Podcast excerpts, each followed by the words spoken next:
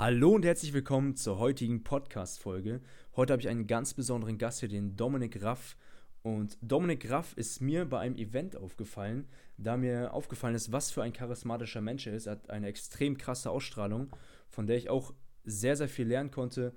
Und diese, diese selbstbewusste Ausstrahlung ist mir direkt aufgefallen und dachte mir, lass uns doch mal ein Interview machen. Und Dominik Raff hilft anderen Menschen dabei, bewusster zu leben und bewusste Muster zu erkennen die dich letztendlich zum Leiden führen und dabei hilft er dir letztendlich, diese Muster zu erkennen und auch beiseite zu legen.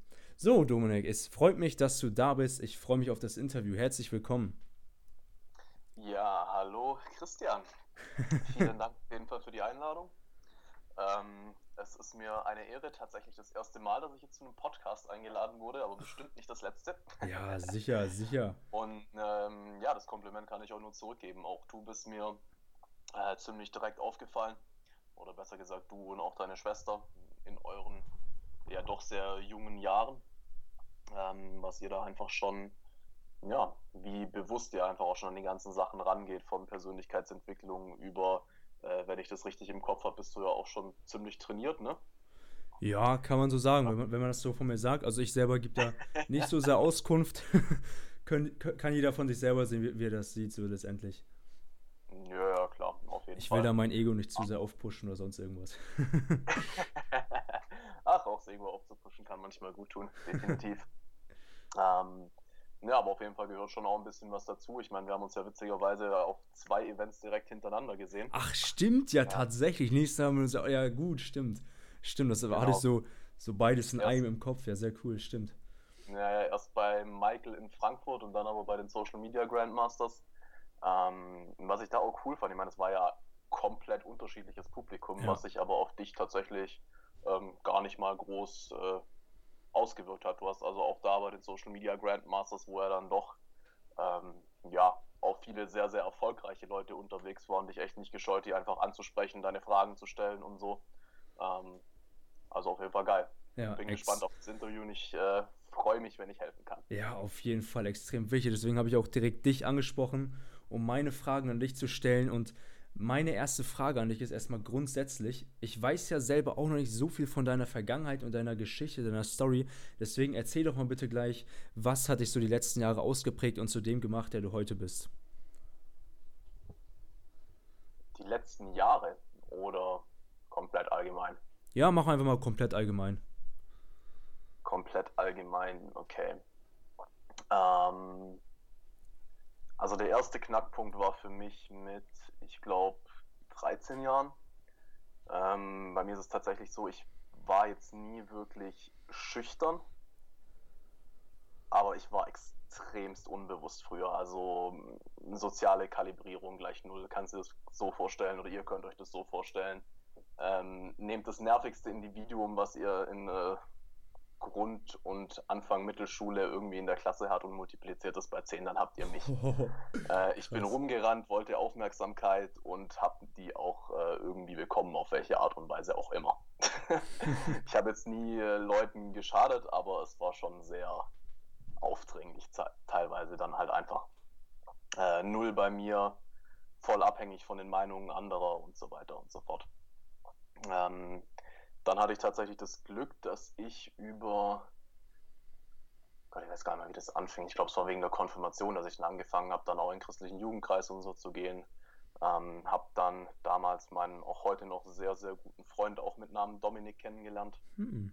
äh, der mich, der quasi sich selbst in mir dann in äh, mir gesehen hat, mich irgendwann mal beiseite genommen hat und mir halt irgendwann mal, er war zum Glück dann der Erste, der halt mal wirklich Klartext mit mir geredet hat. So, weil ich habe zwar irgendwie gesehen, dass die Leute nichts mit mir zu tun haben wollen, aber habe es halt nicht wahrhaben wollen und auch nicht angenommen.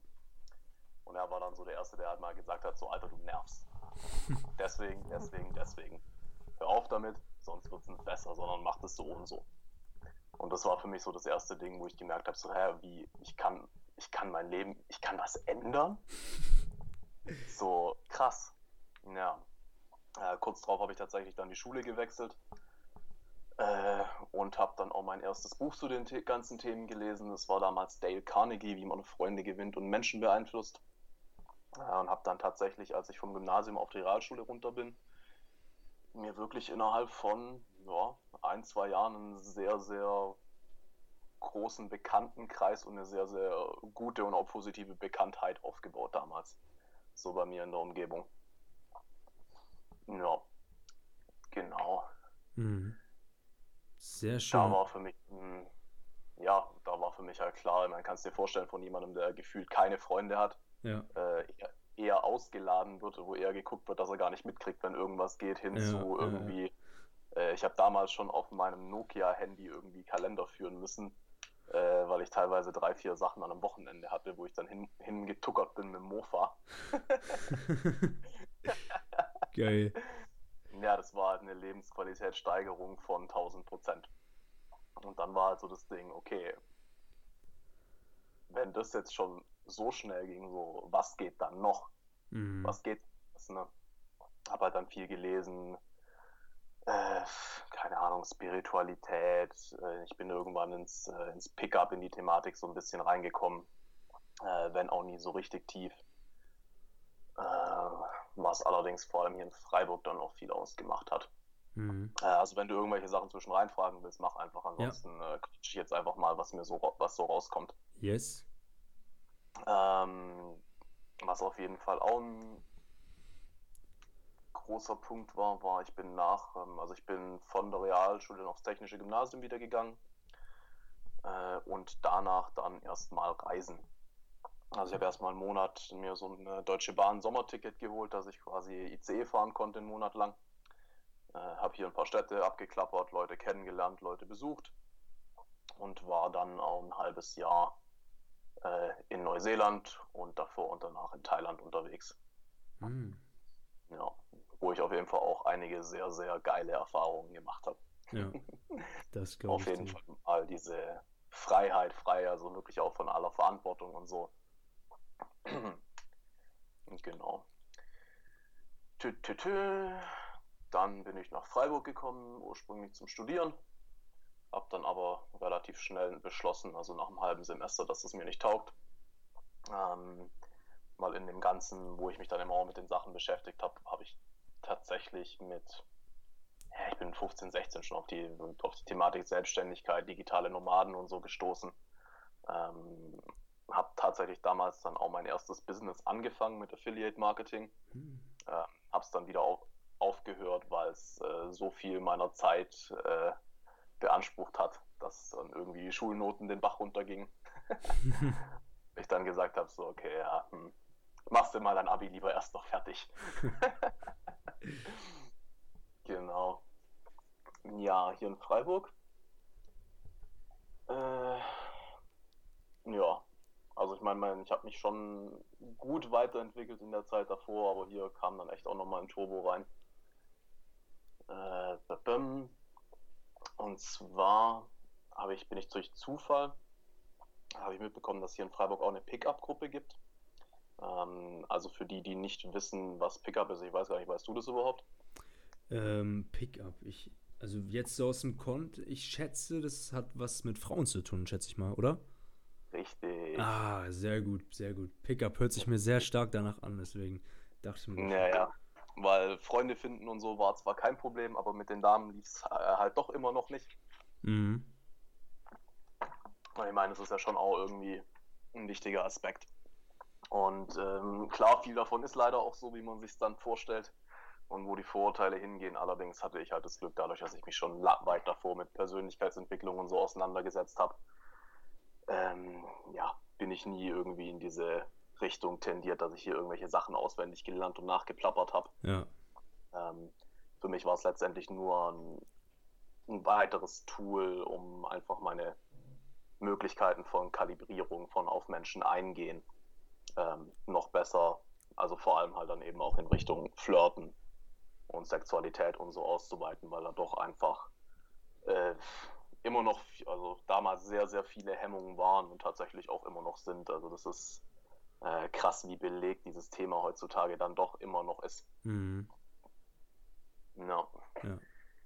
Ja, und da habe ich, äh, bin ich zum ersten Mal mit ein bisschen Bauchweh hingegangen, weil natürlich viele, die ich über die Szene getroffen habe, auch echt äh, Schwachköpfe waren. Äh, es dann entweder, also die meisten äh, die man da trifft, sind tatsächlich einfach nur ganz, ganz liebe Jungs, die unbedingt eine Freundin wollen. Ja. also völlig entgegen dem Stereotyp. Ja. Das Problem ist nur, dass die meisten da halt so tief drin sitzen, äh, dass es mit denen halt auch keinen Spaß macht. Ja. So, weil halt dann, die sitzen dann da und trauen sich nichts zu sagen und sind einfach schüchtern. Ähm, ja, also da bin ich schon noch echt sehr dankbar für, dass ich das nie so richtig war. Ja. ja ich bin zwar auf Kopf gegen die Wand gerannt, aber ich habe immerhin was gemacht. immerhin, ne, immerhin, ja. Ja, schon. Ja, und äh, bin eben erst mit ein bisschen Bauch wieder hingegangen, weil ich ja nicht wusste, okay, was sind das jetzt für Leute? Treffe ich da nur auf solche Leute oder treffe ich da nur auf solche, die dann quasi ähm, sich Kerben in, in, die Bettkante ritzen für die 200. Frau äh, oder so ein Scheiß, weil auch da ging es mir persönlich nie drum. Äh, aber hatte tatsächlich, ob man das Glück oder wie auch immer nennen will, scheißegal, aber ähm, habe da auch meinen heutigen Geschäftspartner und einen meiner besten Freunde kennengelernt. Äh, und tatsächlich viele Leute, die sich allgemein mit Persönlichkeitsentwicklung beschäftigt haben. Also wo es eben nicht dann bei den Frauen aufgehört hat, sondern wenn überhaupt hat es da angefangen oder war es eine Erweiterung von im Prinzip allen Themen, wie dann auch Gesundheit, Selbstständigkeit, äh, freierem Leben und so weiter und so fort. Mhm. Ja. Ähm, ja, wo ich die Jungs kennengelernt habe, haben die tatsächlich dann gerade, also Tobi, das ist mein eben Geschäftspartner und einer meiner besten Freunde. Kenne ich auch, oder? Äh, war auch beim Event, ne? Nee, beim Event war Ivo mit dabei. Ah, okay, okay. Ja, ja, ja der, der kam erst ein halbes Jahr später ins Bild. Mhm. Ja, nee, wo ich, dann habe ich eben Tobi kennengelernt, damals noch Mark. Ähm, die beiden hatten hier das Lair, so haben sich die Gruppierungen genannt, aufgebaut. Äh, und die haben da gerade dann eben eine Ausbildung angefangen bei einem Therapeuten, der auch hier in der Gegend ansässig ist, in Kirchzarten. Ähm, also kannst du auch gerne verlinken, wer in die Thematiken, die jetzt nachher noch kommen, bezüglich Umgang, Erkennen und Umgang mit Ängsten und innerem Kind und so, ähm, da ist er tatsächlich der absolute Meister drin, Michael Begelsbacher. Mhm. Michael Begelsbacher, sehr gut. Genau, ja. Ja, die haben da die Ausbildung angefangen.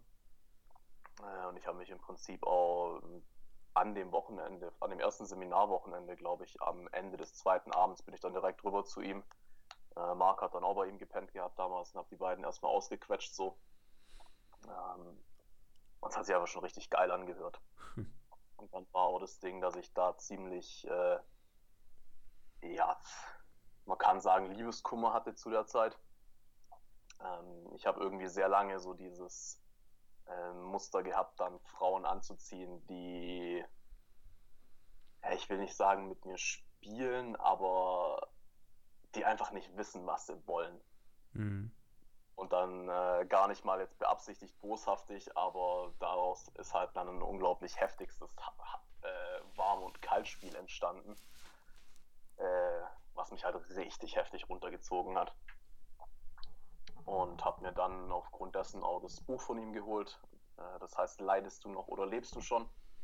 Äh, da ich da voll im Leid hing, hat es ziemlich krass mit mir resoniert. Ähm, genau, also dieses Buch war so ein bisschen der Anfang. Und als ich dann äh, ein Jahr später, 2015, auch die Ausbildung gemacht habe, ähm, das war halt richtig krass. Also ich habe wie so gefühlt über dieses halbe Jahr, wie das ganze Wissen, was ich mir angeeignet habe über die acht Jahre davor, ähm, sowieso plötzlich vom Kopf ins, ins Herz fließt. Und das ist letztendlich dann das, was ja ständig präsent ist jetzt die letzten bald drei Jahre. Ne? Ja. Es war 2015, 16, 17, ja. Ist jetzt genau drei Jahre her, dass ich die Ausbildung gestartet habe. Wow. Mhm. Und schon das erste Wochenende war. Das war mit das Heftigste, was ich in meinem Leben erlebt habe bis zu dem Zeitpunkt. Also wirklich zu erkennen, was da alles in einem steckt. Mhm. Ja. Und er ist, er ist halt einfach der Meister darin, das, das zu zeigen. Er arbeitet jetzt mittlerweile seit 30 seit 30 Jahren mit Menschen und hat bis vor einem Jahr im Prinzip nichts anderes gemacht als Einzelcoachings. Boah. Mittlerweile ist er durch uns auch ein bisschen auf den Trichter gekommen und hat jetzt mal ein digitales Produkt aufgesetzt und äh, geht mehr auf Workshops und so, weil es ihn halt einfach freier macht. Ja. Aber Fakt ist halt, er hat über 25 Jahre nichts anderes gemacht, als im Prinzip jeden Tag im Schnitt fünf bis sechs Leute zu coachen, wenn nicht mehr. Krass. Heftig. Heftig. Ja. Heftig, ja. Und ja, das ging bis hin zu, dass ich abends im Bus heimsaß und äh, ja, irgendwie dann Sachen, die er gesagt hat, Klick gemacht haben und ich plötzlich angefangen habe zu heulen. Mhm. Ja, weil mir plötzlich klar geworden ist, wie ich mich einfach jahrelang belogen habe einfach. Ja, ja. Ja, Wow. ja und die letzten, die Jahre seitdem äh, waren tatsächlich, es sind sehr, sehr viel geile Sachen passiert, sehr, sehr viel schöne Dinge. Aber es war auch immer ein konstantes, einfach ehrliches, ehrliches Hinschauen. Und wenn da, wenn ich Leid in mir finde, da auch wirklich reingehen und, und da eben dann nicht weggucken und ablenken, wie man es uns normalerweise beibringt. Ja. Ja. Ja, und heute bist du die Person, die ich jetzt vor mir habe. Mhm. Ja. Absolut, ja. Ja, sehr krass. Also sehr interessant auf jeden Fall zu hören, inwiefern du dich mit dich selber beschäftigt hast. Und ich, du hast es auch schon angesprochen, was extrem wichtig ist, diesen Schmerz eben auch zu spüren und nicht durch irgendwelche Sachen, sei es Fernseher gucken, Videospiele spielen, Netflix und sonst was, letztendlich sich dadurch abzulenken. Und was rätst du einem Menschen, der vorher noch nie was davon gehört hat und bisher immer gewohnt war, Schmerzen letztendlich zu betäuben? Wie sollte er am besten vorgehen, wenn er vorher noch nie was davon gehört hat, mit diesem Schmerz etwas anzufangen?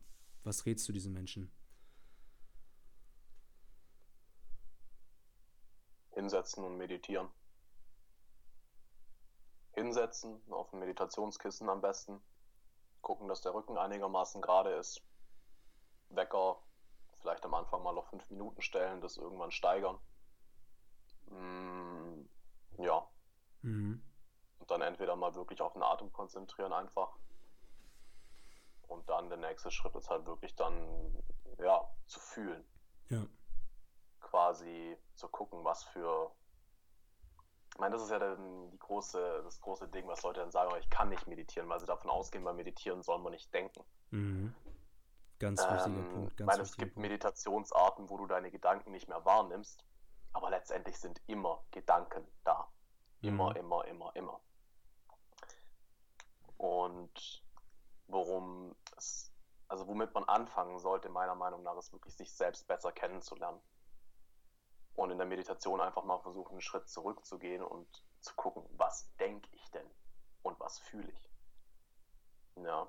Also ich meine, da gibt es viele Leute, die in alle, möglich, in alle möglichen Richtungen Sachen rausschreien. Letztendlich muss jeder gucken, was funktioniert für mich äh, und auch was fühlt sich wahr an. Also ich weiß, dass für mich kam der größte Durchbruch wirklich dadurch, ähm, dass mir der Michael vermittelt hat, okay, Gedanken und Gefühle beeinflussen sich zwar gegenseitig, aber vor allem negative Gedanken kommen letztendlich nur aus Gefühlen raus. Eigentlich kommen allgemein Gedanken, werden aus Gefühlen geboren und dann tun wiederum weitere Gedanken diese Gefühle wieder verstärken und so und dann entstehen Spiralen. Aber letztendlich, wenn keine, ja, wenn keine negativen Gefühle irgendwo in dir gefangen sind, dann sind, dann hast du auch keine negativen Gedanken. Und dann gibt es auch keinen Grund, überhaupt auf Gedankenebene zu arbeiten. Ja, von dem her erstmal gucken, was sind für Gedanken da. Und wenn du dann merkst, es sind negative Gedanken da, einfach mal die Frage stellen, was für ein Gefühl löst jetzt diese Gedanken aus und dann einfach mal mit der Aufmerksamkeit in den Körper gehen. Und einfach mal so, ich weiß nicht, ob du schon mal irgendwie ein Bild von, äh, von so Chakren-Dingern gesehen hast. Ähm, die, wir haben doch sieben Chakrenzentren, stimmt's? Genau. Ja. Und, und diese Gefühle, also solche gefangenen Gefühle sind meistens ungefähr so an diesen Punkten anzufinden. Ja. Vielleicht jetzt nicht gerade oder so, zumindest bei mir ganz, ganz, ganz selten nur im Kopf. Ist aber auch schon auch passiert, aber wo Leute anfällig sind, anfällig für sowas sind, mal wirklich den, den Kehlkopf beobachten, ist es da verspannt. Mhm. Kloß im Hals, so im, äh, im Sprachgebrauch oder wenn sich das Herz verschließt, dann wirst du es eindeutig in der Brust spüren. Angst ist vor allem beim Solarplexus. Ja. Ja. Solche Dinge. Also da einfach mal eben vor allem Hals und äh, Oberkörper einfach mal gucken, okay, wie fühlt der sich denn an? Mhm. Dann einfach da sein, einfach fühlen und klar machen, hey, es ist, es ist alles gut so. Wir haben dieses, dieses Bild von Perfektionismus, dass alles stimmen muss oder irgendwas irgendwie so oder so sein muss. Verfickte Scheiße, nein. Ja. Es ist genau so, wie es sein muss, wie es mhm. sein soll. Du bist genau so, wie du bist, richtig, mit allen Ängsten, mit allen ähm, Unperfektheiten und so weiter, mit allen Gefühlen vor allem. Ja. Alles Leid im Leben kommt nur daher, dass wir vor Gefühlen wegrennen, dass wir Gefühle nicht wahrhaben wollen. Mhm. Ja. Das ist auch eine Sache, mit der ich mich die letzten Monate sehr stark intensiv beschäftigt habe. Da ich, ich selber bin der Ansicht, dass Bücher lesen so dass das die erweiterte Version von Fernseh gucken ist, da ich mein Problem oftmals, wenn ich negative Gedanken hatte, die Lösung dafür letztendlich in Büchern finden wollte. Ich habe dann Bücher gelesen und mich dadurch letztendlich auch abgelenkt, aber habe diese negativen Gefühle bzw. meine Gefühlswelt mittendrin nie wirklich hineingehorcht. Und seitdem ich das wirklich spüre und merke, boah, was geht denn da drin ab? Seitdem löst sich dieser Schmerz im Prinzip von selber letztendlich. Dass ich diesen Schmerz einfach fühle, sei es Eifersucht, seien es Ängste und diese einfach mal zu beobachten und ich sehe da in, in, in, meinem, meiner, in meinem, meinem Kopf letztendlich den, den Verstand innerer böser Wolf, Dämon oder was auch immer, was es auch immer sein mag, der letztendlich dazu führt, dass ich mich selber schlecht fühle.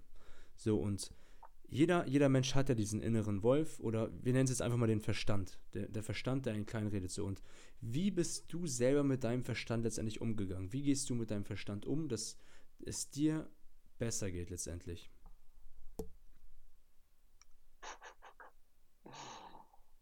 Hm.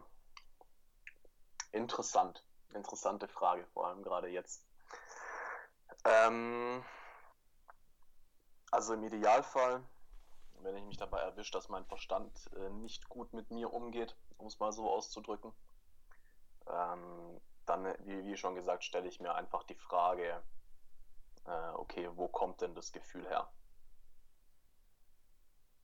Und letztendlich ist es ja, auch da führt es für mich zum Meditieren zurück, weil je ruhiger und aufmerksamer, achtsamer und bewusster du da einfach bist, umso mehr kannst, also umso mehr wirst du dann auch verstehen, die Gefühle, die dann solche Gedanken auslösen und kannst dann auch in den Momenten quasi den Verstand ruhig stellen und den Fokus auf das Gefühl legen. Hm. Ich meine, ich weiß nicht, ob meditierst du regelmäßig? Ja, in meiner Morgenroutine. Jeden Morgen. Okay, nice, sehr cool. Ja, dann weißt du auch, dass man sich nach dem, dass man nach der Meditation meistens nicht wütend ist oder irgendwelche Gedanken, äh, ja, man spürt die inneren Frieden. fertig machen. Mhm. Ja. Von dem her, mein Tipp mit den Gedanken umzugehen, ist ganz klar mehr fühlen. Ja. Ja. Wenn du merkst, du kommst mit den Gedanken gerade nicht klar, dann setz dich hin und meditier. Also ich meditiere tatsächlich mehrmals am Tag im Normalfall. Wow. Und wie lange meditierst du insgesamt?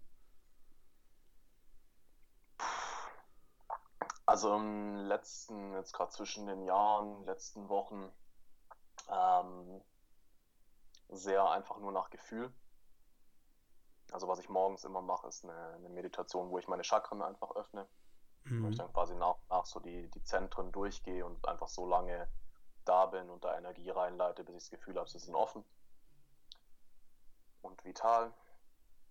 Ähm, was ich auch, was ich dann zwischen dem Tag eben gerade, wenn ich merke, so, okay, die Gedanken drehen sich gerade sonst wohin, ähm, dann ist es wirklich diese stille Meditation, dass ich mich einfach nur hinsetze und erstmal atme einfach und dann je nachdem entweder wirklich in die Stille gehe oder tatsächlich dann fühl, um einfach für das Gefühl, um für das äh, innere Kind da zu sein. Hm. Ich denke mal, du, du meinst als inneren Kind, so, so wie ich letztendlich Verstand gesagt habe, oder? Oder was, was genau ist der, das, das innere Kind? Wie definierst du das innere Kind letztendlich? Hm. Wie definiere ich das innere Kind? Naja, du kannst dir so vorstellen, ähm, wenn die Gefühle mit dir durchgehen und du getriggert bist. Wenn sich, wenn sich zwei Menschen streiten, dann sind es Erwachsene. Hört sich das dann an wie erwachsene Menschen? Nee. Meistens, Meistens stehen dann zwei Kinder vor sich, ja. wenn man zwei Menschen sich streiten sieht. Ja. Das ist quasi das innere Kind. Und letztendlich ist immer dann, wenn du getriggert bist und quasi nicht mehr die Kontrolle über deine Gedanken, deine Worte und deine Taten hast, dann bist du im inneren Kind. Mhm. Beziehungsweise in der äh, unbewussten und in der Schattenseite davon halt, in der, die du eigentlich nicht, in den, in den Anteilen von denen, die du normal nicht auslebst und dann brechen sie aus. Ja. Weil du ihnen normalerweise, also weil du ihnen sonst keine Beachtung schenkst. Äh, letztendlich ist, nee, wenn du merkst, deine Gedanken fangen sich an zu drehen, du machst dich fertig oder du hast äh, hasserfüllte Gedanken anderen gegenüber, Schuldzuweisungen, bla bla bla, das sind ja alles im Normalfall total kindische Sätze und Phrasen das ist letztendlich dein inneres Kind und stellst dir wirklich vor, wie man, die ganzen Sachen kommen irgendwo aus unserer Vergangenheit, aus den ersten sieben, maximal zwölf Jahren unseres Lebens. Da werden wir geprägt. Und wenn unsere Mutter und unser Vater mal nur fünf Minuten weg sind und gerade nicht kommen können, wenn wir schreien, dann erleiden wir als Kinder Todesangst. Mhm. Wir können da keinen Sinn draus machen und irgendwann, um nicht allein schon von dem Schmerz und von der Angst überfordert zu werden, schieben wir das weg und frieren quasi, schieben das Gefühl im Alter von vier Jahren zum Beispiel weg und frieren es ein. Ja. Und jetzt sind wir erwachsen und wenn dann aber jemand die richtigen Triggerpunkte drückt, dann kommt dieses Gefühl, was aber halt vier Jahre alt ist, hoch. Ja. Wow. Entweder nur unseren Gedanken und Gefühlen oder dann eben auch nach außen hin und weist Schuld zu und schlägt sich und keine Ahnung, was auch immer. Mhm. Das ist das Kind und letztendlich ist es halt nichts anderes als ein schreiendes Kind, eine kleine Version von dir, ein kleiner Christ, der einfach nur in den Arm genommen werden will. Mhm. Nur, wenn du das Glück hast, dann hast du Leute um dich rum, die dich dann in so einer Situation damit richtig umgehen und einfach nur in den Arm nehmen. Ähm, aber letztendlich ist der Einzige, der dich wirklich frei davon machen kann, der deinem Kind beim Erwachsenen helfen, helfen, beim Erwachsenwerden helfen kann, bist halt du. Indem du dann eben nicht dem Kind die Kontrolle übergibst, und es aber auch nicht ignorierst. Mhm. Sondern dann wirklich die Augen schließt und dafür da bist und es liebend als ein Teil von dir annimmst. Das ist ein Teil von dir, den du wahrscheinlich jahrelang unterdrückt und ignoriert hast. Also ist auch klar, dass es dann nicht von heute auf morgen in Anführungsstrichen weggeht. Und es soll tatsächlich auch gar nicht weggehen, sondern es soll transformiert werden. Es soll einfach erwachsen werden. Aber jeder Teil von uns ist gut und richtig die meisten Menschen, je tiefer ich sie kennenlerne, je mehr sie sich mir öffnen, je ehrlicher sie sind, gerade auch mit dem, was sie fühlen, umso mehr lerne ich sie tatsächlich auch zu mögen und zu lieben. Mhm. Und genauso ist es tatsächlich auch mit den Anteilen von uns. Egal wie viel Angst wir vor irgendwas in uns drin haben, sei es die Wut, sei es die Trauer. Das sind zwei Sachen, die so viele Menschen so unglaublich stark in sich tragen.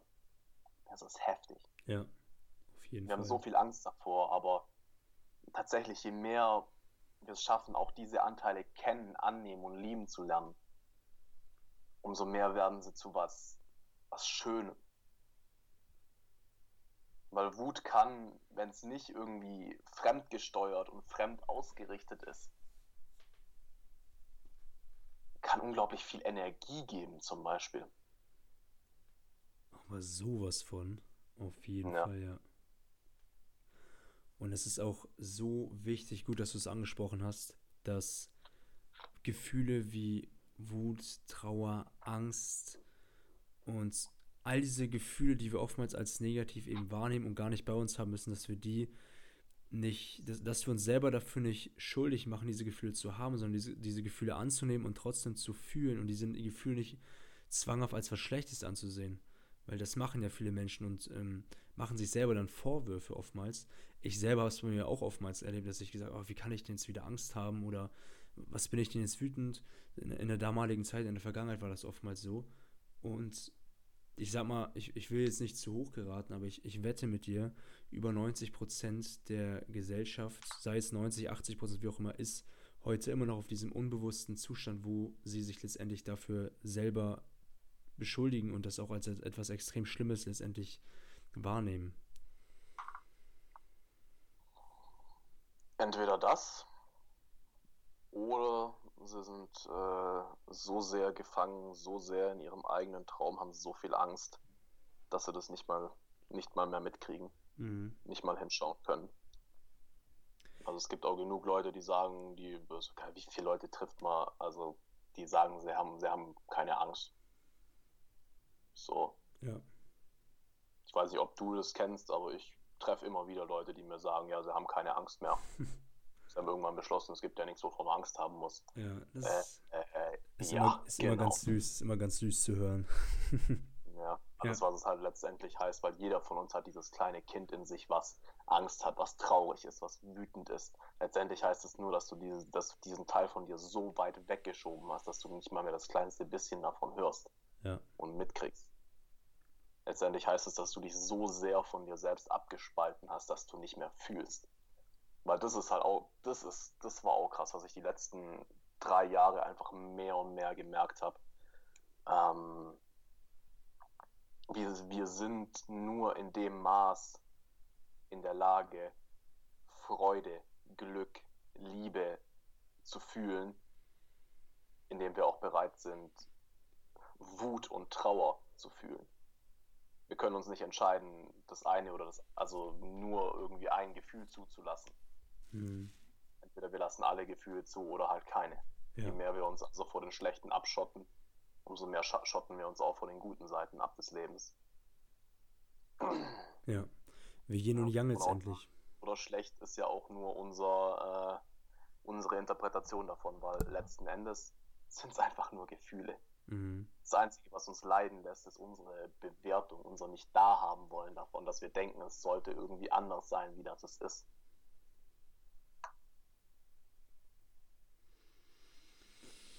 Ah, ich musste gerade einfach mal einen tiefen Atemzug durchnehmen. Das tut auch immer sehr gut. Und ich, es freut mich immer sehr, diese Gespräche zu führen, vor allem auch mit dir, Dom. Ich freue mich auch schon, wenn wir uns bald wiedersehen werden. Und du hast es auch angesprochen, dass du mal im Bus angefangen hast zu weinen durch bestimmte Triggerpoints. Dir wurde etwas Bestimmtes gesagt. Und was wurde dir da gesagt, dass diese Triggerpoints ausgelöst wurden, dass du letztendlich, dass deine Angst von damals im Prinzip wieder hochgekommen ist und du auf einmal angefangen hast zu weinen. Was wurde dir da gesagt? Das interessiert mich mal.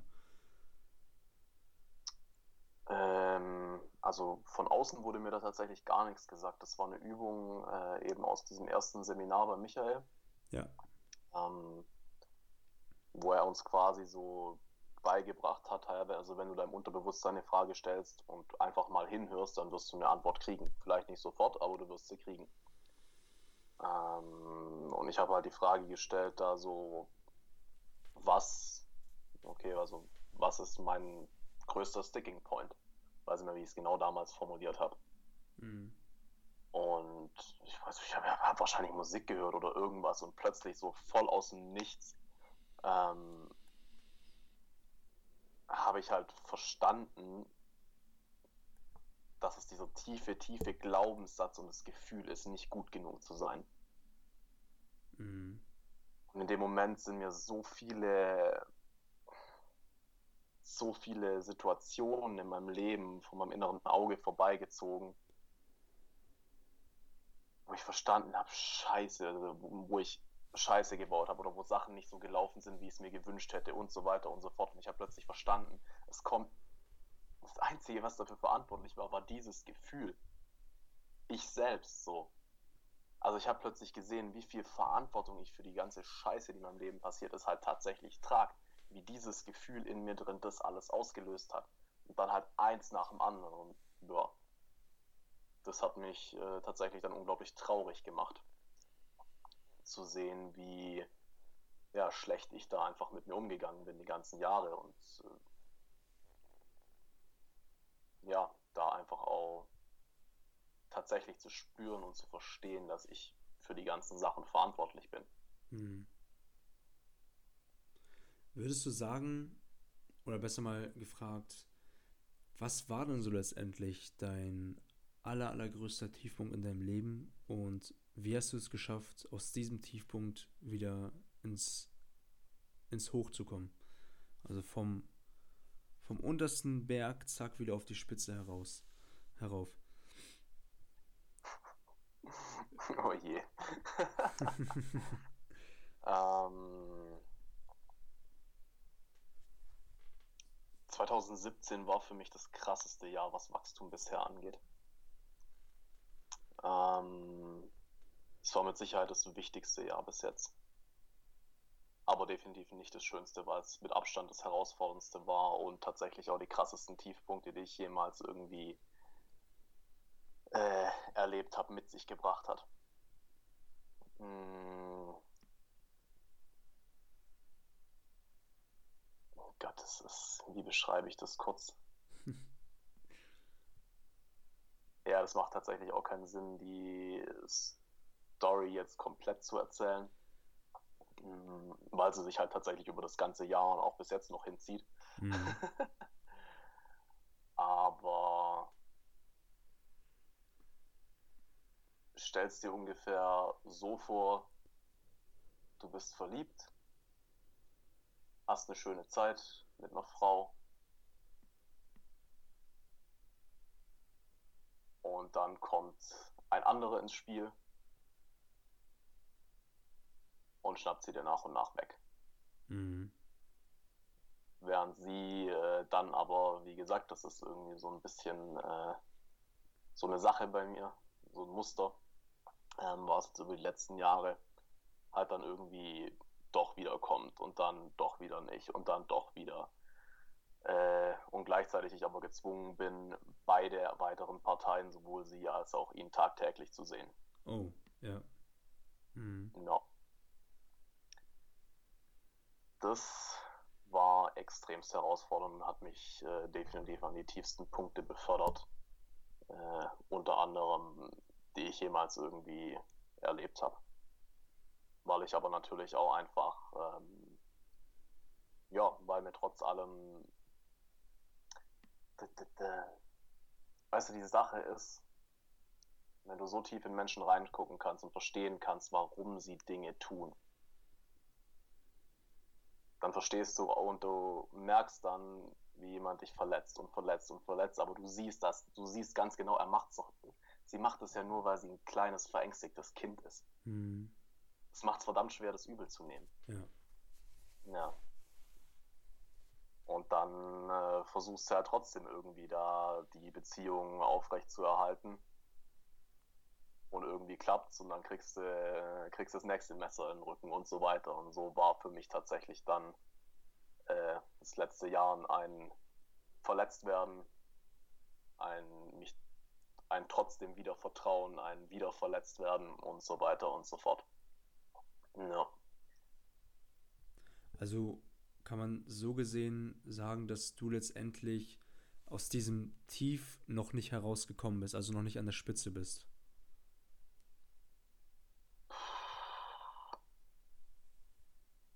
Also jetzt aktuell bin ich definitiv nicht an der Spitze aus diesem Tief, äh, speziell aus dieser Geschichte glaube ich schon, dass ich jetzt äh, endlich mal raus bin. Äh, auch damit habe ich mich viel, viel nochmal beschäftigt und glaube ich echt die letzten Sachen jetzt abgelegt über die Feiertage. Mhm. Ähm, ja, aber letztendlich ist auch klar.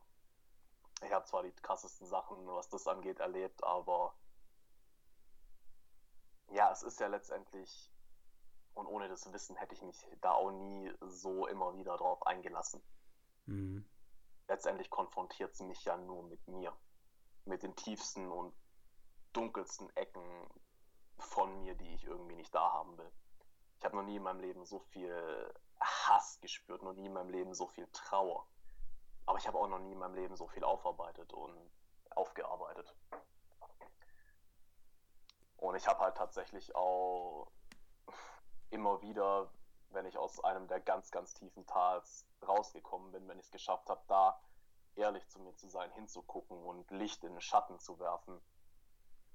Äh, ja, ich kann es nicht anders sagen. Also ich habe wirklich absolut krasse High-Zustände erlebt. Mhm. Und also ich weiß noch, das eine Mal ist, ich lag in meinem Bett, ich habe geweint, ich habe in mein Kissen geschrien, ich habe die Wand geboxt und wusste nicht mehr, wo oben und unten ist und habe Gott angefleht um Hilfe, ähm, solange bis mein Körper nicht mehr konnte, solange bis mein Körper keine Kraft mehr hatte und ich einfach nur aufgegeben habe. Ich einfach komplett aufgegeben habe. Hm. Boah, ich, ich, ich spüre das. Ich spüre das, ich kriege Gänsehaut. in dem Moment war dann plötzlich absoluter Frieden da und ich habe auch da wieder verstanden, dass ich einfach die Situation so herbeigeführt und so angezogen habe, wie sie war. Bin am nächsten Tag aufgewacht. Ey, sowas habe ich noch nie erlebt. Also, ich habe es im Ansatz tatsächlich schon erlebt ähm, auf einem LSD-Trip. Mhm. Aber tatsächlich war das nüchterne Erlebnis da viel, viel krasser. Ich habe wirklich, bin rumgelaufen, habe die Welt lag mir zu Füßen. Also ich habe nur ein fettes Grinsen auf dem Gesicht gehabt. Ich habe mich über die Bäume gefreut, über den Wind, über die Sonne. Ähm, mich hat dann nichts aus der Bahn geworfen. Nichts. Und auch an dem Tag kamen irgendwie ähm, einige Leute, die mir irgendwie Shit vor die Füße, für die Füße geschmissen haben oder so.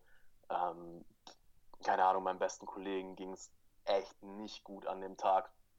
Ich bin da, ich, ich wollte eigentlich nur den Tag für mich genießen, um, um mal ein bisschen quasi Kontra zu dem ganzen Leid zu geben und einfach mal nicht nur immer das Leid zu fühlen, sondern auch die Freude. Deswegen wollte ich den Tag eigentlich für mich verbringen. Ähm, hat er aber angerufen, meine, ihm geht's nicht gut und bla er war in einem der krassesten Tiefs, wo ich ihn, je erlebt habe. Ich war eine halbe Stunde da und habe mich ganz blöd gesagt echt über ihn lustig gemacht, aber auf eine total liebevolle und aufzeigende Art und Weise. Und danach ging es ihm wieder besser. Mhm. Also ich bin da, ja, scheißegal, mit wem du mich da irgendwie in den Raum gesteckt hättest ähm, oder mit wem ich da geredet habe. Jedes Gespräch ist genau so verlaufen, wie ich es haben wollte. Ja. ja. Ähm, ja, von dem her kann man das Jahr jetzt auch nicht als ein äh, krasses Tief bezeichnen. Es waren einfach extrem viele Sachen und ich habe da, ja. Also ich habe jetzt herausfinden können, dass letztendlich ist es ja so, dass es, es herrscht ja auch das, das Gesetz des Rhythmus und in unserem größten Tief oder unser, unserer größten Trauer folgt ja danach auch die größte Freude und Trauer und Tränen und Herumgeschreie, was wir alles dann in der Trauer machen, wirkt auch extrem bereinigend. Ich weiß es auch selber bei mir, ich habe auch dieses Jahr ziemlich oft, äh, nee, wir haben ja schon 2018, letztes Jahr, ziemlich oft solche Momente gehabt, was auch mal sein muss, weil das ist so ein, vom, vom, von der inneren Seele her, ich sehe es als ein Hilfeschrei oder als, als Notruf Medikament, so ein reinigendes, na naturelles Medikament, was überhaupt gar nicht ähm, von, von der Pharmaindustrie braucht man in der Hinsicht gar nichts. Antidepressiv oder sonst irgendwas brauchst du nicht. Wein dich einfach mal in Ruhe aus, fühl dich hinein und dann letztendlich hast du doch deine Ruhe. Ähm, solange man die Probleme dann früher oder später auch angeht, die man dann letztendlich hat und sich denen auch stellt.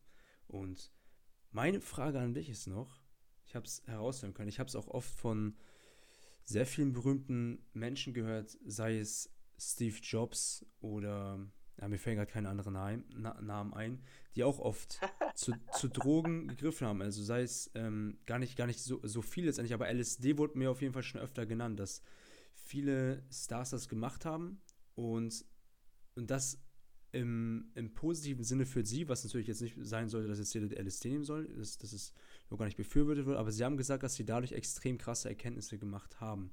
Und meine Frage an dich ist, was hat es mit dir gemacht, dieser, dieser LSD-Trip letztendlich? Das möchte ich unbedingt mal von dir wissen, das interessiert mich extrem. Tja, ähm, also erstmal ein kleiner Disclaimer vorneweg. Ähm, falls du, liebe Zuhörer, irgendwie mit dem Gedanken spielst, irgendwas in solche Richtungen zu machen, ähm, mach's nur, nur, nur, nur, wenn sich's absolut richtig anfühlt. Ähm, mit Leuten, die sich auskennen, mit Substanzen, die du getestet hast. Also auch da vertraue nicht einfach dem Dealer, egal wie gut du ihn kennst, test den Scheiß. Ähm, und ja, wie gesagt, also ich bin der Meinung, solche Sachen sollte man nur tun, wenn es einen dahin zieht. Ähm, für mich war äh, für mich war irgendwie schon immer klar, ich bin auf dieser Welt, um, um Dinge zu erleben, um, um zu fühlen und äh, ja, da war es unvermeidlich, dass irgendwann auch das kommt. Ähm, ja. Was LSD ähm, also was es mit mir meistens macht, äh, meistens klingt jetzt, würde ich es ganz oft nehmen, also absolut nicht. Äh, bisher drei oder vier Mal in meinem Leben. Was es mit mir bis auf einmal immer gemacht hat, war so den, den Beobachter superchargen. Also wirklich, dass ich mich äh, so ein bisschen von mir als Person äh, disidentifizieren konnte. Also zum Beispiel, ähm, ja, auch eines der schönsten Erlebnisse meines Lebens, das war 2016 im Sommer. Ähm, da war ich auf dem Fusion Festival. Und tatsächlich ist da dummerweise irgendwie so äh, das schief gelaufen mit, dass Leute irgendwie, dass ich Leute dabei habe. Ähm, ich war irgendwie plötzlich alleine, so kurz bevor es dann eingesetzt hat. Was aber tatsächlich, ähm, ja, irgendwie hat es gepasst. Und ich muss auch dazu sagen, äh, Leute, nehmt sowas zu Hause und nicht auf so Festivals oder in Clubs oder so. Ähm, ich persönlich kann mir das einfach aufgrund von ich habe das aus dem einfachen Grund gemacht und kann das aus dem ganz einfachen Grund machen. Ähm, ich gehe feiern, seit ich 14 bin. So, roundabout. Hm. Und spätestens seit ich 16 bin, war ich jahrelang jedes Wochenende weg. Ich fühle mich in Clubs, in Crowds, auf Festivals einfach unglaublich wohl. Ich habe kein Problem damit, wenn es mir schlecht geht oder mal nicht so gut, mich auch äh, neben eine Menge von 100 Leuten zu setzen und die einfach zu beobachten. So, ich fühle mich da eher noch, äh, also ich fühle mich da besser neben einer Menschenmenge und da einfach so ein bisschen die Energie aufzunehmen, wie wenn ich dann wirklich tatsächlich alleine bin. Ja. ja. Äh, war aber alles tatsächlich gar nicht nötig. Es war saumäßig geil einfach nur. Ich weiß nicht, ob du mal auf einem äh, liebevoll gestalteten Elektrofestival warst. Ähm, ich war vor, ja, 2016 war das, war ich auf Airbeat. War auch ganz cool. Sagt mir jetzt gar nichts. Ach, echt nicht? Mhm. Oh. Airbeat, ja. extrem riesiges ähm, Festival, auch dieses Jahr, 2018 wieder. Mal schauen, ob ich dieses Jahr wieder hingehe. Vielleicht kommst du da mit und dann, dann zeige ich dir das. Was heißt mal. riesig? Ähm, 40.000 40 Menschen waren da letztendlich. Okay, das ist nicht schlecht, ja. Fusion ist äh, 70.000. Wow. Ja. Also Fusion ist äh, im Endeffekt, ich hab's also, wenn du online guckst, sagen viele so das Burning Man von Deutschland.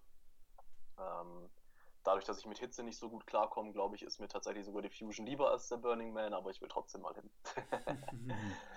ähm, aber gut, zurück zur Story. Äh, letztendlich hat es mich erstmal in so einen richtigen Kleinkindermodus versetzt. Ähm, ja, das ist krass. Du kannst, also kommst dann teilweise mit den psychedelischen Sachen, also mit Pilzen kann dir das auch so gehen, ähm, dass du in so einen Modus kommst, wo du da, da, da, ja, wo du zwar irgendwie vorausdenken kannst, wenn du es drauf anlegst, aber du bist halt so im Moment. Ähm, mhm. die Fusion ist halt einfach auch so schön hergerichtet, also mit äh, ja, alles halt mit LEDs ausgeleuchtet und irgendwelche Kunstwerke und äh, Bars, die aussehen wie UFOs oder whatever, irgendwann äh, bin ich, weiß nicht so, da war wie so eine, Mini-Allee, also eigentlich nur so ein Trampelpfad durch Bäume, aber halt die Bäume schön geschnitten und so. Und halt aber dann mit irgendwelchen Farben ausgeleuchtet und das, die Farben kommen ja viel stärker raus dann. Also, boah, wo geht's denn da wohl lang? Also hätte ich einfach nur mal ein bisschen vorausgedacht, hätte ich gewusst, wo es hingeht. Aber da ist es dann einfach nur so ein, boah, was kommt als nächstes so? Du bist mhm. einfach so im Moment, ähm, ja, wie so ein kleines, wie wirklich wie ein kleines Kind, was am Erforschen ist. Ja. Wird gesagt, ja. Ähm, ja, genau, und dann bin ich da rausgelaufen. Und dann plötzlich leuchtet neben mir so ein altes Schiffswrack komplett auf.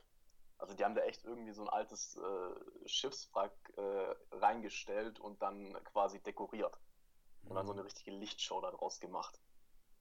Äh, richtig geil. Ja. Und na gut, dann ist es ja so, dass du eine Zeit lang quasi so auf der Peak Experience bist, die dann gut und gerne mal so ablaufen kann. Äh, und dann aber trotzdem noch einige Stunden auf einem Plateau, äh, wo du jetzt zum Beispiel auch keine Visuals mehr hast, großartig. Ähm, aber einfach noch diesen ja, bewusstseinsveränderten Zustand, sage ich mal. Und da war es dann bei mir so, dass ich extrem in diesen Beobachtermodus gegangen bin.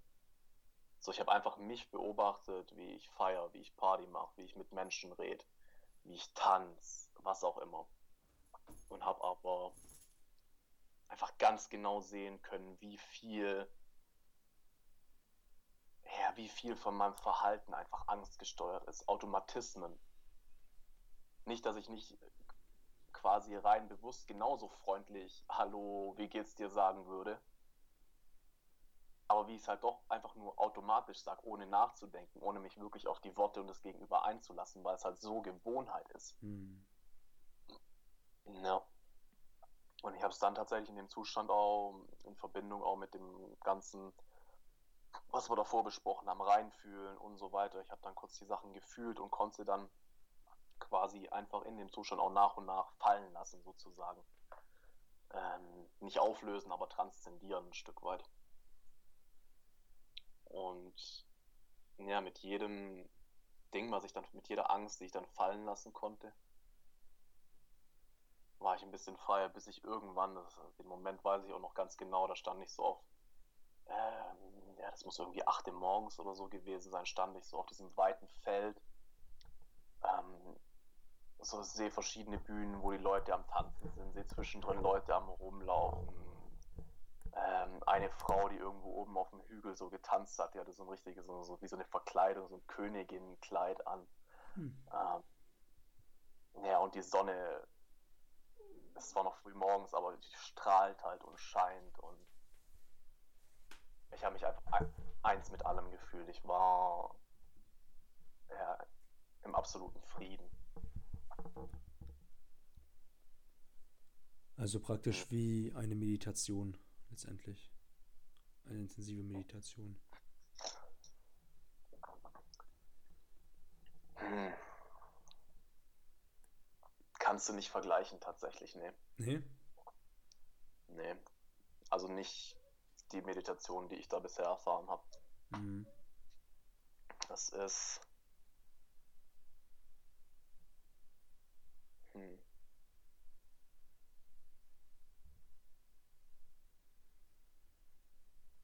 Na gut, wobei ja. Es ist ein, also vielleicht rein vom Zustand her schon. Ähm, aber letztendlich, äh, ja, du hast halt auf so einem Festival auch einfach dann wiederum andere Energien um dich herum, die dich halt einfach. Es geht in die Richtung, wie du meinst. Hm. Und jetzt stell dir halt vor, um dich rum sind aber halt trotzdem ganz viele Alternative und Hippies, ob auf Drogen oder nicht, die halt äh, sich alle lieb haben. Und du bist jetzt nicht so irgendwie in deinem Alltag, wo du dann gegen die ganzen Sachen ankämpfst, sondern jeder ist da einfach gut drauf. Mhm. So dieses ganze Areal hat da einfach dann eine ganz, ganz besondere ähm, Energie.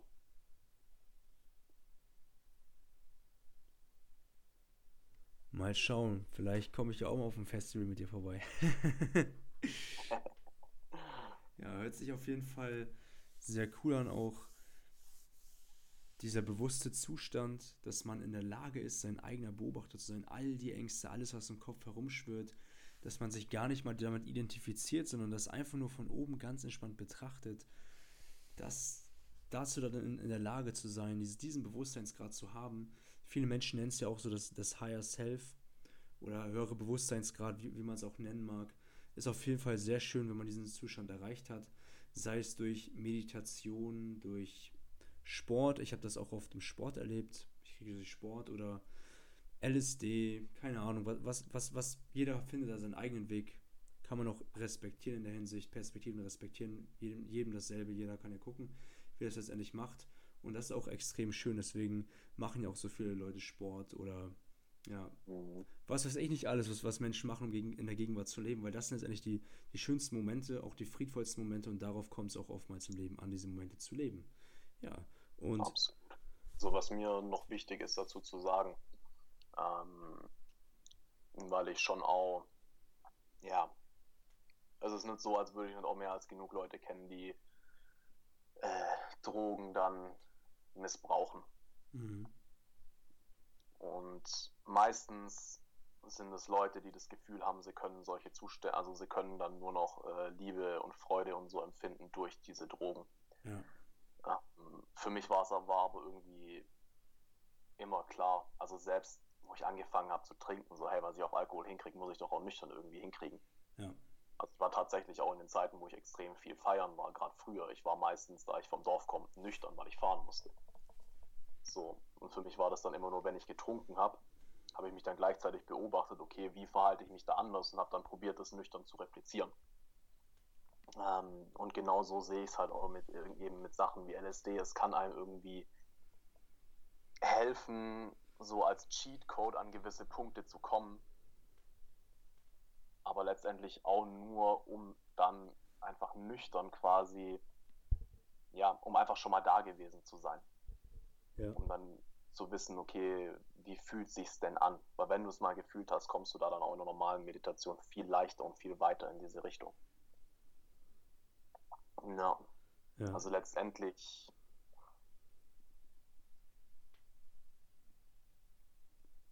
ja. Mhm. Sowas, sowas kann helfen, um sich ein Stück weit auszurichten. Als Erfahrung. Aber man sollte sich auf keinen Fall davon abhängig machen. Mhm. Gut, geht, geht, geht tatsächlich mit den meisten psychedelischen Sachen auch gar nicht. Weil der Körper einfach so schnell Toleranz aufbaut, dass es irgendwann gar nicht mehr wirkt. Aber ja, trotzdem, sicher ist sicher. Ja. Vor allem ist es auch tatsächlich so, dass ich nach jedem wirklichen Trip, den ich bisher hatte, äh, erstmal mehr als genug damit zu tun hatte, die Erkenntnisse, die ich hatte, dann auch zu integrieren. Ja, ich, ich selber habe immer gesagt, also ich selber war ja auch ziemlich oft feiern und ich gehörte zu den Leuten, die nie Alkohol oder sonst irgendwas genommen haben und mich haben immer alle Leute gefragt, was so dein Geheimnis ist, dass du letztendlich so krass feiern gehen kannst, weil die meisten Menschen dachten, ich wäre derjenige, der am vollsten ist, bis ich dann der, der bis dann der Reality-Check kam und ich den, den, den klar gemacht habe, dass ich vollkommen nüchtern bin. Das fand ich immer ganz lustig. Und ich habe es mir als Aufgabe gemacht, von vornherein, ich, ich bin ja auch ähm, Sportler und habe ich mir von vornherein zur Aufgabe gemacht, so, wenn du erst einmal feiern gehst, da war ich, da war ich glaube ich 16, da musst du in der Lage sein, genauso feiern zu können wie jeder andere, der besoffste auf, auf dem ganzen Tanzfeld oder sonst irgendwas. Und das und das ist eine Kunst, ey. Das ist, das ist echt feierlich, wenn wir das hinbekommen. Das ist echt cool auf jeden Fall. Ähm, da, das, ja, das, klar hatte ich, hatte ich auch mal so Momente, eben bei dem, bei dem Event zum Beispiel, da habe ich mir auch mal ein bisschen was gegönnt. Also nicht, in, nicht jetzt in ähm, Drogen, also nicht, nicht Drogen im, im illegalen Sinne. ähm, einfach einfach eine, eine, eine gute Body, eine gute Body, einfach zack rein und dann habe ich mal auch mal einmal die Erfahrung gemacht, aber ich habe gemerkt, man kann es auch ohne, wenn man letztendlich so seine Ängste über Bord wirft oder seine Ängste einfach nur betrachtet und trotzdem ins Handeln kommt. Weil die meisten Menschen trinken ja auch einfach nur Alkohol, um gewisse Dinge zu tun, die man ohne Alkohol sich nicht trauen würde. Und ich habe mir gesagt, was ich auch vielen Menschen auch in der Hinsicht weiterhelfen möchte, und ich bin auch gespannt, was du gleich zu sagen hast, dass man es schafft, trotz seiner Angst, sich so zu zeigen, wie man ist, es einfach tut. So, ich, ich hatte da keine Erklärung. Ich habe mir einfach gesagt, ich mache es einfach so. Ich beobachte einfach nur diese Gedanken, die mich daran hindern, dass ich das nicht kann. Aber ich lasse sie nicht, ich, ich, ich lasse mich nicht stoppen, weißt du, ich identifiziere mich gar nicht damit so. Und ich frage mich bei dir, wie bist du da letztendlich vorgegangen? Weil ich bin mir sicher, dass, dass du auch mal diese Momente hattest, wo du dich nicht so zeigen konntest, wie du es wolltest, aber es einfach nicht schaff, geschafft hast. Und dann immer reflektiert zu gucken, hm, woran liegt denn das? Aber dann letztendlich ist es trotzdem irgendwann umgesetzt, dass du es geschafft hast, deine Maske abzunehmen. Wie bist du da vorgegangen? Also jetzt konkret beim Feiern, oder? Ja, sei es, nee, allgemein bezogen auf, auf deine Persönlichkeit im, im gesamten Leben, in deinem gesamten Lebensbereich. Jetzt nicht nur auf, aufs Feiern bezogen, grundsätzlich mal. Boah, also letztendlich ähm, sehe ich halt auch so viel mittlerweile, dass ich eigentlich aus jeder Situation rausgehe und sage, okay, da hätte ich mich eigentlich gerne so anders verhalten und das war noch ein bisschen Angst und ähm, das war ein bisschen unnötig viel Wut und bla blub. Ähm, von dem her für mich ist es einfach ein konstanter Prozess von Abgleichen, A, wer will ich sein? Allerdings birgt natürlich das immer die Gefahr, warum willst du denn irgendwas sein, was du nicht bist? Äh, aber das war es früher die meiste Zeit für mich. Für mich war klar, okay, ich muss fahren, aber ich will deswegen trotzdem so viel Spaß haben wie die anderen. Deswegen habe ich halt immer abgeglichen, okay, habe ich jetzt so viel Spaß wie die anderen oder nicht? Was kann ich tun, um so viel Spaß zu haben? Äh, mittlerweile ist es für mich einfach der Abgleich im Prinzip nach jedem Gespräch, am Ende von jedem Tag. Ähm, wie sehr habe ich meine, waren meine Worte und Taten jetzt von Liebe gesteuert und wie sehr von Angst. Mhm. Letztendlich versuche ich einfach immer mehr dahin zu gehen, aus Liebe zu handeln. Und das ist ja auch schon direkt das Gegenmittel gegen Angst. Denn Liebe ist ja so die stärkste Kraft des Universums und wenn man wirklich in die Liebe hineingeht, während er Angst spürt, merkt es letztendlich, dass die Angst von alleine weggeht. Du hast so, die, ich sehe es immer so, als sehen wir es jetzt mal als Metapher, du hast so dieses innere Gift, du vergiftest dich durch deine Angst selber und so die Liebe ist letztendlich das Heilmittel. Und das habe ich selber auch oftmals mal ausprobiert, dass ich einfach mal in die, in die Dankbarkeit gegangen bin und das Gefühl von Liebe gespürt habe, indem ich auch an meine Mitmenschen gedacht habe, an Menschen, die ich liebe. Und in diesen Momenten ist Angst auch oftmals wie von alleine direkt zack, sie war auf einmal weg. Und dann konnte ich auch direkt ins Handeln kommen. Bei vielen Situationen. Ist auf jeden Fall sehr hilfreich, ja. Sehr guter Punkt. Also Angst ist ja auch nicht gleich Angst. Ähm in der Stressforschung nennt man es Eustress und Distress. Ich weiß nicht, ob man was davon gehört hat. Distress ist dann dieses, Das hatte oh ich sogar Gott, in der Schule im Biologieunterricht. Kann ich mich sehr gut erinnern. Ah, ja. ja. Witzig, okay.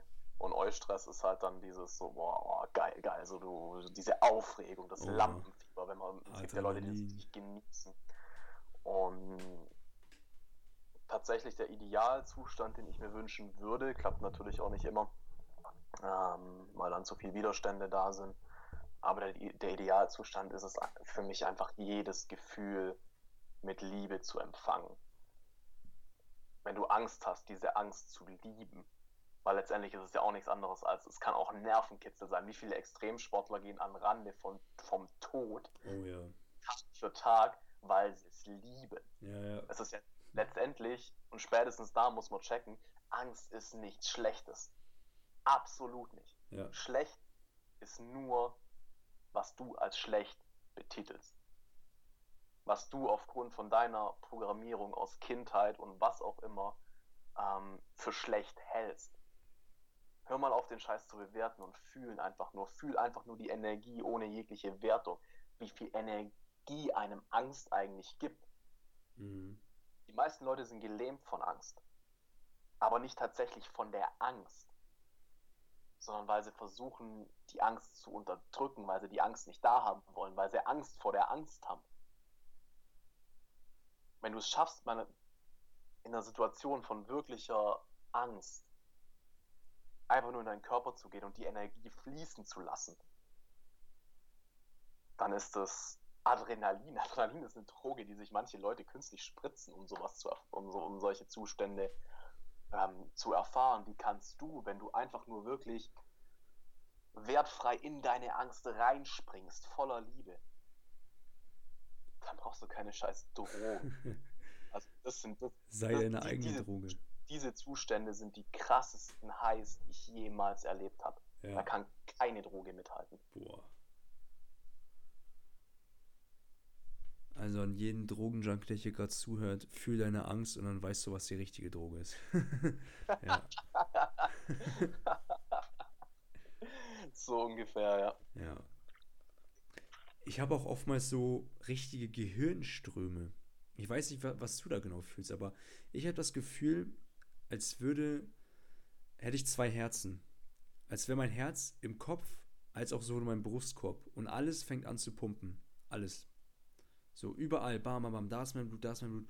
Und das Blut, das rast so schnell. Kopf, Herz, Kopf, Herz, diese Verbindung ist so stark. Das ist unbeschreiblich. Das ist echt krasses Feeling.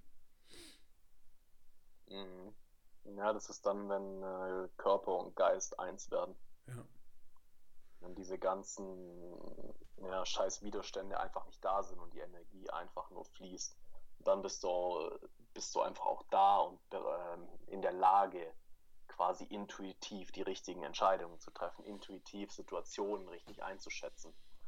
Ähm, ja, wenn du nicht deine ganze Energie dafür verbrauchst, irgendwelche scheiß Filter aufrechtzuerhalten oder irgendwelche Sachen zu bewerten, ähm, ja, dann bist du auch frei, die Situation wirklich so wahr wie möglich wahrzunehmen. Mhm. So nah an der tatsächlichen Wahrheit zu sein, wie es nur irgendwie geht. Ja. Und was waren, also wa- was war maßgeblich dafür verantwortlich, dass du heute so ein, so eine Ausstrahlung hast? Dein Selbstbewusstsein, Selbstvertrauen und dein Selbstwertgefühl, diese drei, diese drei, ich nenne es hier drei SBs, diese drei Punkte. Was so am meisten? Selbstvertrauen und was noch? Selbstwertgefühl. Selbstwertgefühl, okay. Ähm,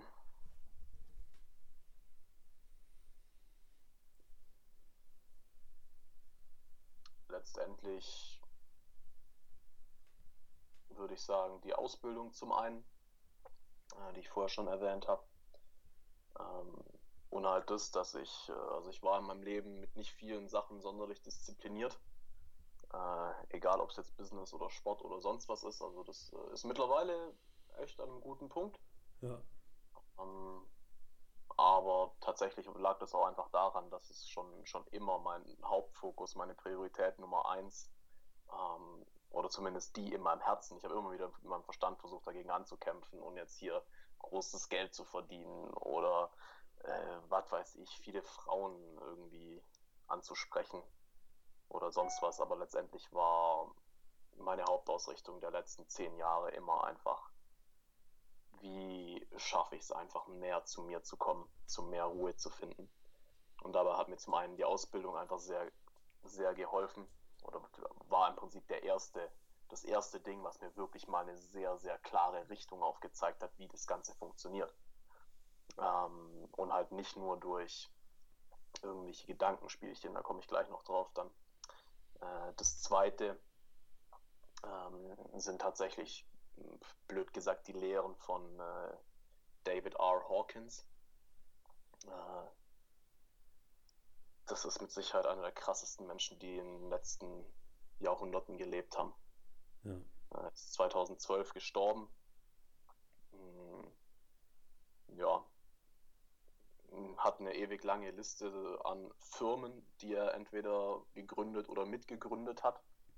Hat, er hat aber eine noch längere Liste an irgendwelchen Auszeichnungen von was auch immer für spirituellen Assozi Assoziationen ähm, als erleuchteter Lehrer. Also der verkörpert für mich, also vor allem das habe ich rausgefunden, nachdem ich mal seine zwei Hauptbücher gelesen habe. Ähm, die, die einfach für mich schon so, so viel Wahrheit enthalten. Das ist unglaublich. Und dann habe ich hinterher halt gemerkt, so, okay, shit. Der Typ war aber nicht einfach nur irgendwie jetzt hier à la Eckhart Tolle ähm, irgendwann erleuchtet und gibt tolles Wissen weiter. Nee, der hatte halt auch Hands-on-Erfahrung mit Hunderten, Tausenden von Menschen. Der hat die größte psychiatrische Klinik in Amerika geleitet, über 15 Jahre lang. Boah. Ja. Also die, wo sie die härtesten Fälle quasi hingebracht haben, wenn, alles, wenn alle anderen versagt haben. Ja. Einfach mal nur angefangen damit und ist dann halt immer mehr in das Spirituelle auch reingegangen. Hm. Und ja, also was der halt zum Beispiel auch sagt, kannst davon ausgehen, wie unser Hirn funktioniert. Ähm, dass quasi, mh, hm, ja, du weißt ja, wie ein Filing-System vom PC funktioniert ungefähr. So, du hast, äh, gehen wir mal von Farben aus, du hast Rot, Grün, Blau, Gelb. Und in Rot hast du dann Magenta und Dunkel und Hell und bla bla bla bla bla. Hunderte von Abstufungen, wenn du willst. Und unser Hirn geht tatsächlich, grob gesagt, ähnlich mit Gedanken und Gefühlen um. Und zwar sind Gefühle aber die Überordner. Und hunderte, wenn nicht tausende von Gedanken sind einem Gefühl zugeordnet. Mhm. Ja, und deswegen sehe ich es halt immer ein bisschen kritisch, diese ganzen NLP-Sachen und Mentaltraining und so, wo man dann probiert, auf Gedankenebene irgendwelche Glaubenssätze zu drehen und irgendwelche Gedanken umzuprogrammieren. Aber wenn du stattdessen einfach das Gefühl von Angst oder Wut oder wie auch immer anguckst und es schaffst, das zu lösen und dich damit das und dieses Ding kennenzulernen, dann knockst du damit halt hunderte und tausende von Gedankenmustern gleichzeitig aus.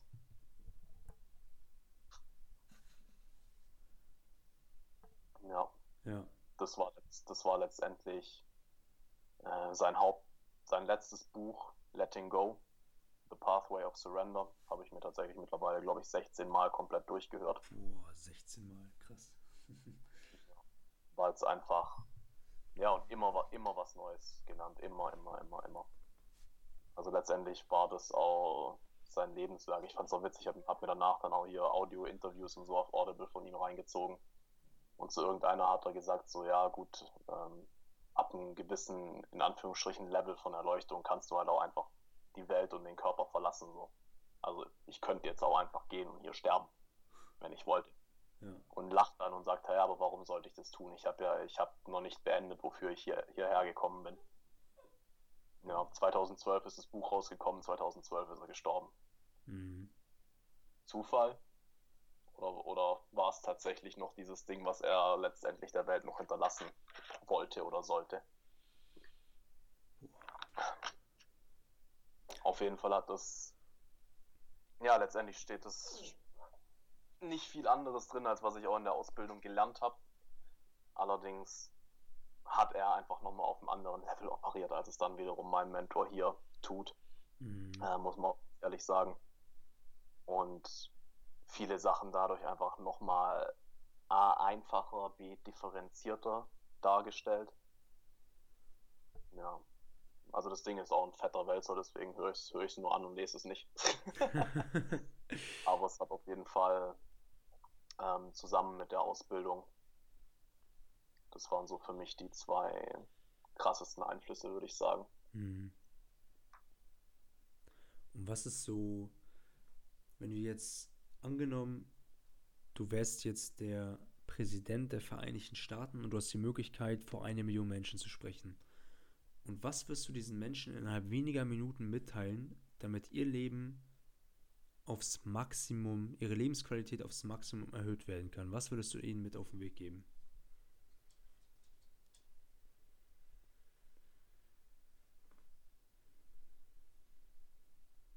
Hm. Zwei Antworten. Wie viel Zeit habe ich?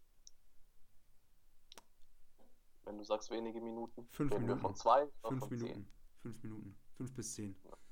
Sagen wir zehn. Ähm,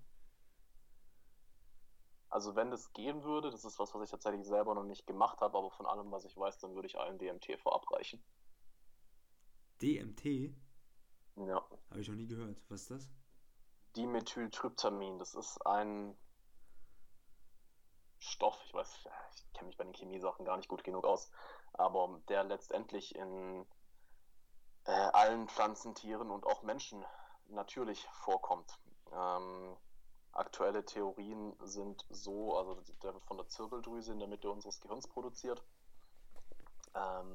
und im Moment gehen die Forscher davon aus, dass zum Beispiel bei Nahtoderfahrungen, das, was die Leute da erleben, dass das durch DMT ausgelöst ist, dass unsere Zirbeldrüse da überaktiv wird.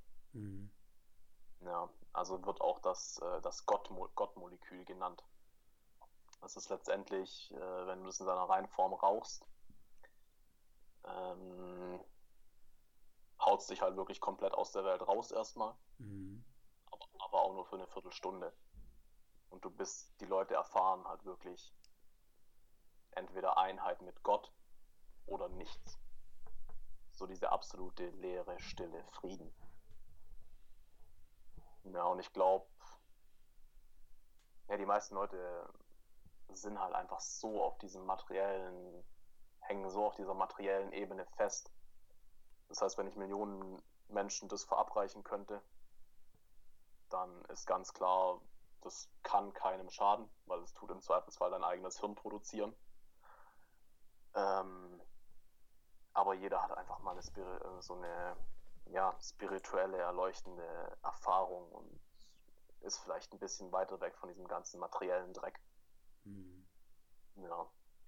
Und ansonsten, wenn ich fünf Minuten hätte, dann würde ich mir äh, tatsächlich, wenn es nur fünf Minuten sind, sehr, sehr genau überlegen, wie ich am besten innerhalb dieser kurzen Zeit, vielleicht sogar mit einer kleinen Übung, die Leute zum Fühlen bringen kann, wie ich ihnen erklären kann, dass einfach, einfach es letztendlich nur darum geht, dass wenn es ihnen schlecht geht, dass sie dann sich nicht ablenken, sondern einfach mal fühlen und sich mit sich beschäftigen und aufhören, vor sich selbst wegzurennen. Ja. Mhm. Ich, ich spüre, ohne Witz, seit gefühlt einer halben Stunde einfach nur Gänsehaut, sehe ich mit dir spreche. Das ist krass. ich nehme es mal als Kompliment, danke. Auf jeden Fall. ja, dann danke ich dir auf jeden Fall, auf jeden Fall vielmals für das Interview. Du hast so viel Golden Nuggets gedroppt. Also das ist auf jeden Fall ein sehr schönes Interview. Eineinhalb Stunden, glaube ich, sind es schon fast, die wir hier sprechen. Und gibt es noch irgendetwas, was du auf dem Herzen hast, was du unbedingt noch nach außen tragen musst an die Community?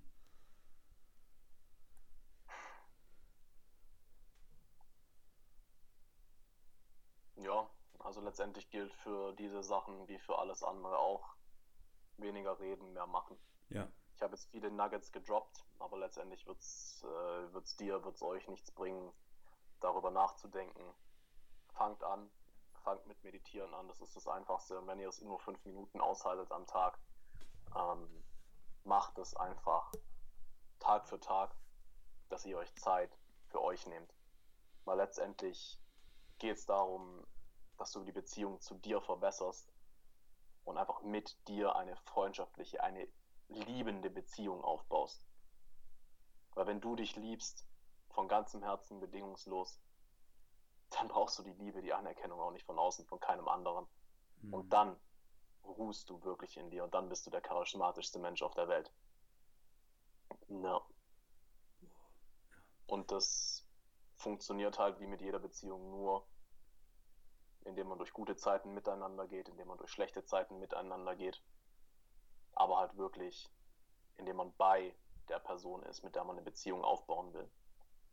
Ich kann fünf Stunden neben jemandem sitzen, wir hocken beide nur am Handy, da habe ich keine Beziehung aufgebaut. Mhm. Genauso kann ich mit mir im Raum sitzen und zwei Stunden am Handy verbringen und habe keine Beziehung aufgebaut. Ja. Ich kann mich aber auch zwei Stunden hinsetzen und mit mir reden mal ganz dumm gesagt, das ist auch was, was ich zum Beispiel viel mache, Selbstgespräche führen. Oh, cool. Äh, ja, ich kann meinen Gedanken zuhören, ich kann meinen Gefühlen zuhören. Und ich kann mit meinen Gedanken und meinen Gefühlen auch reden und ihnen Antworten geben, ihnen Fragen stellen. Also letztendlich verbringen mehr bewusste Zeit mit dir. Das ist richtig geil. Richtig geil. Gut, dass du auch schon direkt den Action Step mit auf den Weg gebracht hast. Denn zum Ende des Interviews müssen unsere Zuhörer eine Sache haben, die sie letztendlich umsetzen. Und die hast du ja schon direkt erwähnt. Fangt an, Zeit mit euch selbst zu verbringen. Start einfach mal, keine Ahnung, eine halbe Stunde Wand an oder guckt euch die Welt in euch hinein. Fangt an zu meditieren. Und dann habt ihr auch schon direkt was umgesetzt. Ja, optimal. Ja. Richtig gut. Ansonsten. Setzt euch, setzt euch im Idealfall wirklich, du hast vorhin schon gesagt, du hast eine Morgenroutine. Ja. Ähm, Das ist das Allerwichtigste. Also ich weiß nicht, wenn du einen komplett geregelten Alltag hast und abends Zeit, kannst du es auch gerne abends machen. Meine Erfahrung ist aber, dass es abends nicht funktioniert. Deswegen nehme auch ich mir morgens die Zeit. Ähm, und um deine Frage von vorher vielleicht nochmal ganz kurz einzuhaken, ähm, der einzige Grund, warum ich vor allem dieses letzte Jahr auch äh, überstanden habe, ohne verrückt zu werden und immer wieder aus den Tiefs rausgekommen bin und immer diese ganzen Höhen erlebt habe. Ähm, der einzige Grund war, dass ich zu der Zeit einfach in einer super, super geilen Routine war, wo ich wirklich morgens konsequent, also selbst wenn ich irgendwo anders gepennt habe, dann bin ich halt rechtzeitig heimgekommen, um dann mindestens mal zwei Stunden mit mir zu verbringen. Mit Sport, mit Meditation, mit Tagebuchschreiben, ja. was auch mir dann gut getan hat aber konsequent mindestens zwei Stunden jeden Tag. Mhm. Zwei Stunden, wow. Richtig schön. Muss ich auf jeden Fall auch deutlich mehr umsetzen, mehr Zeit mit mir in der Hinsicht selber zu verbringen. Also einfach mal, ich finde vor allen Dingen die, die, wie du das gesagt hast, mal mit dir selber zu sprechen. So. Also ich habe mich selber, ich beobachte mich selber sehr oft, aber so richtig mit mir selbst sprechen habe ich bisher noch nicht getan. So, aber das, das hört sich auf jeden Fall sehr gut an, bestimmte Fragen zu stellen. In sich, ja, sehr geil, sehr geil. Und ansonsten, wo kann dich denn meine Community am besten wiederfinden? Facebook und Instagram. Ja. Ja, Do Dominic Rev mit, mit Doppel-F. nee, jetzt habe ich Rev gesagt, ne? Oh Mann, ey, zu witzig. Leute, ihr müsst wissen, ich habe ich hab einen Kumpel, der heißt, ähm, Spitznamen technisch heißt der Rev. Und deswegen habe ich immer Dominic Raff gesagt, aber es ist Dominic Raff. Leute, Raff, nicht Raff. Zu witzig. Ja. Genau, also auf Facebook ist es, glaube ich, äh, Raff Dominik zusammengeschrieben, also Facebook slash Raff Dominik, R-A-F-F Dominik mit zwei I und K. Ähm, und auf Instagram ist es gerade umgedreht, einfach nur mein Name Dominik Raff zusammengeschrieben. Ja, sehr schön, dann wisst ihr Bescheid, Leute. Ihr müsst genau. auf jeden Fall, müsst ihr auf jeden Fall wiederfinden können. Äh, man, es gibt einen Podcast, äh, den gibt es auch, allerdings weiß ich den Namen gerade noch nicht ganz, weil ich das mit meinem Kollegen abmachen muss. Ähm, den packst du aber trotzdem in die Show Notes, das äh, schreibe ich dir dann mit Link und so. Mhm. Perfekt. Machen wir so. Wird auf jeden Fall richtig geiles 2018 wünsche ich jedem weiteren von euch einen guten, einen guten Rutsch, wem ich es noch nicht gesagt haben sollte. Und eine Sache dürft ihr niemals vergessen. Und das ist folgendes, Leute. Lebe mit Leidenschaft. Boom!